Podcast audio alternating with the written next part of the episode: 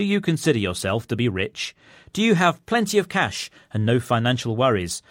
Or maybe, like me, it's something you can only dream about. For most of us, the closest chance of becoming a millionaire would be to win the lottery.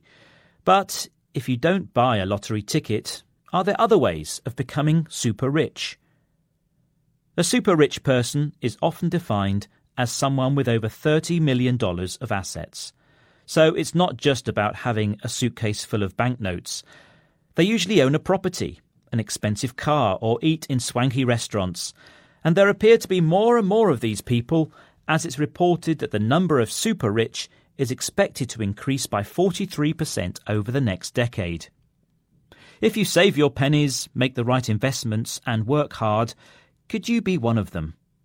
It's unlikely, because a report last year highlighted inequality in the world, saying the richest 62 individuals owned as much as the poorest 50%. But for those lucky ones who are loaded, what is it that they splashed the cash on? One academic in the UK, Emma Spence, has been researching just that, and her answer is yachts. It's the ultimate status symbol, but she also says a super yacht is essentially a black hole of wealth.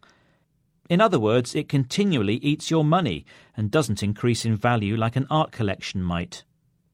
But if you've got the spare cash, why not have one? It's an excuse to show off your wealth and position in society. Interestingly, Emma Spence found that the size of someone's yacht shows their place in the pecking order.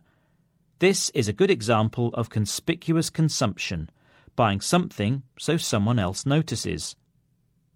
In the past, you may have expected to find a super rich yacht owning billionaire to live in developed countries like the USA, but now the wealthy can be found hanging out in most corners of the world. According to a report by Knight Frank, Vietnam is the country expected to have the fastest growth of super rich over the next 10 years, an amazing 170% increase. If all this makes you feel poor, remember that being wealthy doesn't necessarily make you happy. You don't have to waste time worrying about what to spend your money on. And you can feel rich in other ways by having good friends and family, good health, or just a happy life. Things that don't cost the earth.